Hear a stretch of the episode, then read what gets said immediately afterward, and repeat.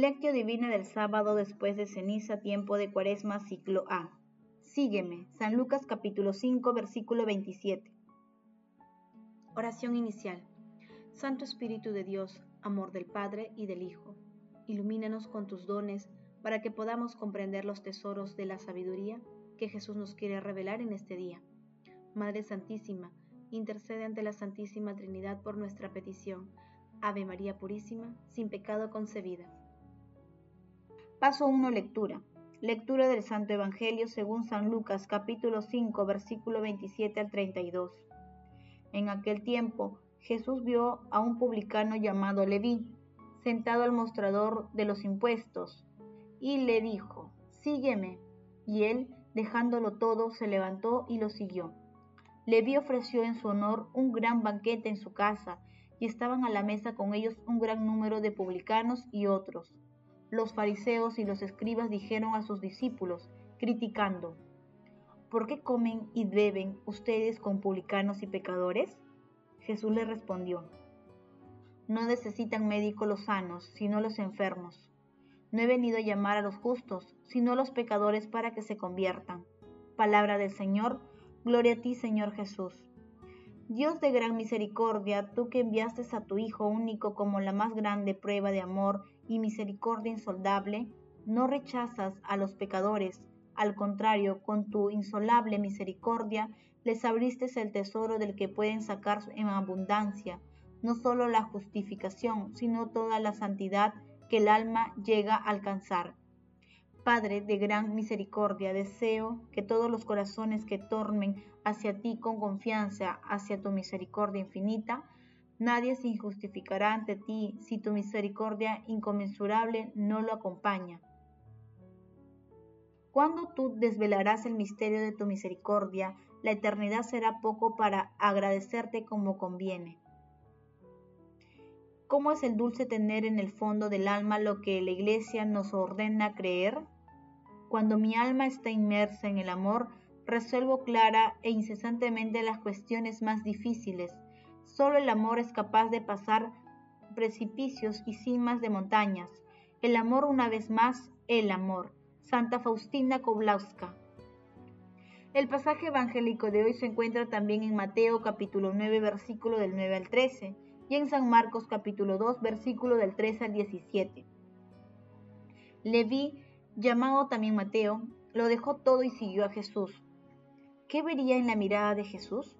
La misericordia del Rey Eterno movilizó toda la vocación escondida de, la, de Leví para seguimiento radical. Dio un gran salto, pasó de ser recaudador de impuestos de la potencia invasora a ser apóstol de Jesús, Luego de su gran decisión, invitó a Jesús a su casa, donde organizó una cena. Los publicanos funcionarios al servicio de Roma eran considerados traidores a la patria por los judíos.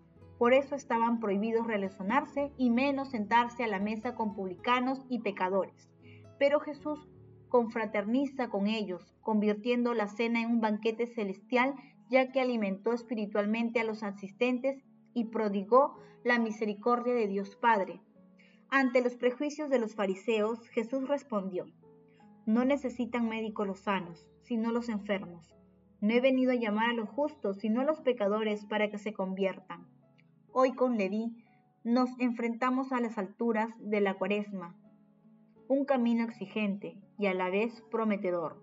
Pero no serán nuestros esfuerzos lo que nos llevarán a la cima, sino nuestra determinación, pero sobre todo la gracia del cielo, la fisonomía de la misericordia en el rostro de Jesús. Paso 2. Meditación. Queridos hermanos, ¿cuál es el mensaje que Jesús nos transmite a través de su palabra? Leví fue arrebatado de los lugares del pecado y fue salvado sorprendentemente siendo llamado por Cristo, el Salvador de todos nosotros. Cirilo de Alejandría. La cuaresma es tiempo de conversión, de volver a nuestro Señor Jesucristo, de conocer la profundidad de nuestros corazones y siempre nos mira compasivamente y con misericordia. Él sabe cada cuando uno de nosotros está preparado para responder con decisión y de manera plena a su llamado. Él conoce el momento en el que seremos más dóciles a su llamado. Al igual que Leví, muchas veces nosotros nos apartamos en la lógica paralizante que inicialmente motivaba a Leví, que es la del beneficio económico por encima de la fraternidad. Pero la mirada de Jesús es fundamental. Leví lo sigue inmediatamente. Jesús lo libera de la esclavitud del dinero y lo transporta a la libertad del seguimiento. La vocación para seguir a Jesús es una forma divina de sanación del alma y que es llamado, es perdonado porque se acerca y se une a la mar de la misericordia infinita de Dios. Meditando la lectura, intentemos responder. ¿Cómo respondemos al llamado de Jesús para seguirle? ¿Actuamos con prejuicios frente a algunos hermanos discriminándolos? Que las respuestas a estas preguntas nos ayuden a desear la libertad del seguimiento a nuestro Señor Jesucristo y a estar dispuestos a reconocer los caminos de nuestro Salvador. Jesús, María y José nos aman. Paso 3. Oración. Amado Jesús, renueva nuestros corazones en esta cuaresma, perdona nuestros prejuicios y haz que siempre detestemos el pecado, pero no al pecador. Condenemos la gracia de conocer más, de amarte más, de responder plenamente a tu llamado y de seguirte siempre confiando en tu misericordia y providencia. Espíritu Santo, concédenos los dones y los recursos para ayudar a nuestros hermanos a acercarse al océano infinito de la misericordia de Dios, en especial a aquellos que están alejados de Jesús. Amado Jesús, misericordia pura, concede a las almas del purgatorio la gloria de tu reino y protege las personas moribundas en el tránsito hacia la vida eterna.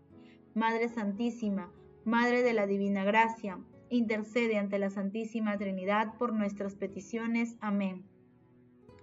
Paso 4. Contemplación y acción. Hermanos, contemplemos a Dios con un escrito de Jean-Claude Sartre. El descubrimiento de la misericordia de Dios aparece siempre en primer lugar en la revelación del Evangelio Jesús no comienza nunca con la denuncia frontal del pecado del hombre culpable, acoge más bien al pecador en la mansedumbre y en la humildad de su corazón para descargarle el peso que lo oprime. Jesús revela, antes que nada, con los gestos y las palabras, la misericordia del Padre, con los hombres pecadores y su voluntad de salvarlos de la muerte y llevarlos de nuevo a la vida. Solo ante esta misericordia ofrecida de manera sobreabundante se vuelve capaz el hombre pecador de reconocer su propio pecado y acoger el perdón divino. Es en el orden de la experiencia espiritual donde el descubrimiento de la misericordia procede y provoca el descubrimiento del pecado. El conocimiento de nuestro pecado supone, en efecto, que disponemos de bastante amor para mostrarnos sensibles a nuestra inadecuación respecto a las exigencias del amor. Ahora bien, la revelación de un amor infinito proyecta una luz incomparable sobre nuestras debilidades. En este sentido, la misericordia de Dios nos revela nuestro pecado. Cuando más nos acercamos a Dios, más nos descubrimos pecadores. Pasa con el amor misericordioso de Dios como con la luz del sol, que invade la casa y por contraste hace resaltar las tinieblas rechazándolas. El perdón de Dios es la palabra brotada de su misericordia y portadora de misericordia. El perdón es el acto mismo de la misericordia que alcanza al hombre pecador, le envuelve por completo y le libera de su pecado. Está muy claro que el perdón de Dios no tiene absolutamente nada en común con la vaga indulgencia de un padre débil y permisivo que hace como si ignorara el error del hijo cómo evitar el choque. El perdón de Dios tampoco puede ser asimilado a la compresión repleta de benevolencia del amigo que teniendo en cuenta las motivaciones, las circunstancias o la pesada herencia del pasado familiar, acaba por excusar a quien le confía un error. No perdonar es algo absolutamente distinto. Perdonar significa construir ex novo, transformando los elementos que el pasado ha dejado en, pedazos. El perdón de Dios es el acto por excelencia en el que Él manifiesta su amor creador y salvífico. El amor creador de Dios hace nacer al hombre, lo hace vivir, le hace crecer y tender a su autonomía. El amor redentor de Dios hace renacer al hombre, le hace recuperar la vida, le vuelve a situar en un punto más adelantado del camino que estaba realizado ante Dios mediante la fe. Queridos hermanos, pidamos la gracia del Espíritu Santo para poder amar cada día más y seguir con firmeza a nuestro Señor Jesucristo. Asimismo, pidámosle la fortaleza para vencer nuestros prejuicios. No retrasemos la decisión de seguir a nuestro Señor Jesucristo de manera consagrada o laical en nuestras familias, trabajos, estudios, comunidades y como ciudadanos. Contribuyamos a construir un mundo mejor, un mundo cristiano, un mundo de paz. El amor todo lo puede. Amemos que el amor glorifica a Dios. Oración final. Gracias Señor Jesús porque tu palabra nos conduce por caminos de paz, amor y santidad. Espíritu Santo, ilumínanos para que la palabra se convierta en acción. Dios glorioso, escucha nuestra oración. Bendito seas por los siglos de los siglos. Madre Santísima, intercede ante la Santísima Trinidad por nuestra petición. Amén.